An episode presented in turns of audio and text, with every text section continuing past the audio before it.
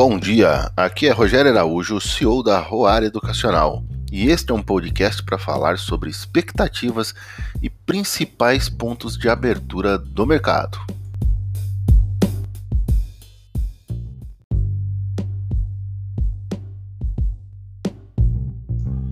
Qual é a visão que eu tenho para hoje, por exemplo, no mercado? mercado de lado, de novo. Parece que os mercados não vão para lugar nenhum. Por quê? Inflação, primeira coisa inflação lá na Europa, o mercado já, o europeu já começa a olhar para a inflação, já começa a olhar para o negócio, falando assim, ó, pode ser que a gente vai ter inflação por aqui. Os Estados Unidos, a, a inflação está batendo recorde já nos Estados Unidos.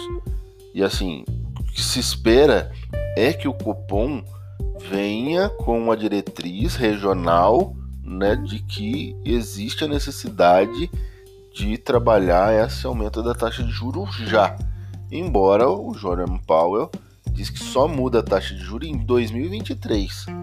Ele diz que não vai subir taxa de juros, porque não existe essa necessidade, não existe necessidade desse controle da inflação e de que na verdade os juros devem ser mantidos embaixo para incentivar a recuperação econômica, que agora vem a reabertura e tudo mais, então ele diz que deve ser desse jeito. No Brasil, a realidade da inflação é outra. Explodiu a inflação aqui já. A inflação, a inflação do IGPM, que é do atacado, já bateu mais de 20%. Já bateu mais de 20%. Ou seja, o Banco Central, ainda no relatório lá do, do Focus, fala em 11%. Né? Tá um pouquinho atrasado, mas já bateu 20%, porque eles, eles olham um pouco mais para trás do que, do que mais próximo. O mercado acredita que. Como é que controla isso? Não controla. A inflação vai subir. E o único jeito de parar ela antes de chegar no IPCA, de chegar nos alimentos, de chegar para a população mais pobre, que é o que vai sofrer, é, é uma Selic de 2,75. Olha lá se não fosse mais agressivo. Se de fato o Banco Central fosse agressivo, como o, o ministro da Economia disse que o Banco Central é, na questão dos juros, na questão da, da saúde econômica, na questão de olhar para os que mais precisam, é, essa taxa Selic iria para 3%.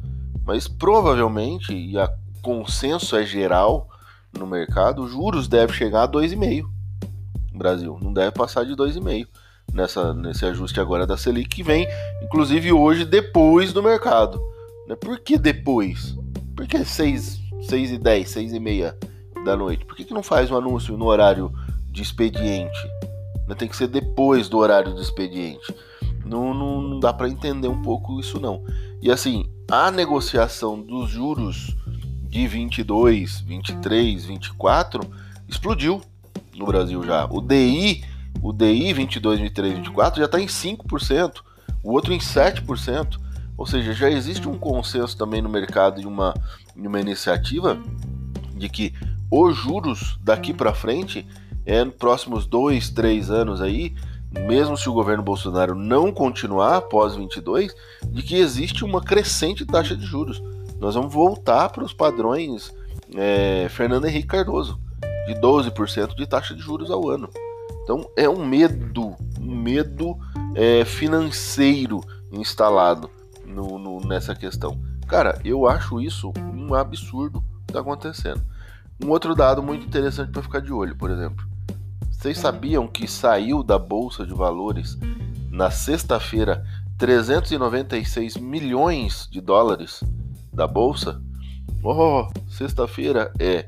Se você olhar para o dado de saída de investimento direto na Bolsa de Valores só no mês de março, são 2 bilhões e 100 milhões de dólares saindo do país.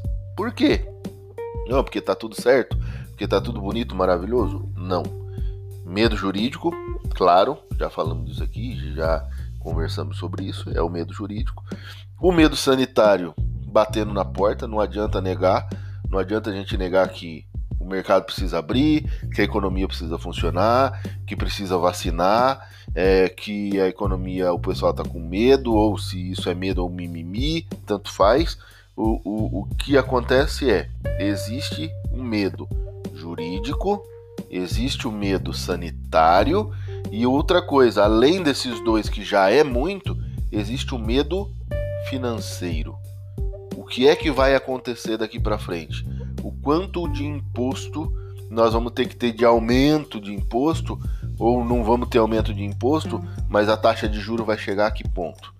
Essa é a pergunta que deve ser feita. Esse é o, o medo do mercado e essa queda na liquidez. Oh, a bolsa teve uma queda de 30% na liquidez de operações. 30% a menos de dinheiro circulando no mercado financeiro. À toa? Claro que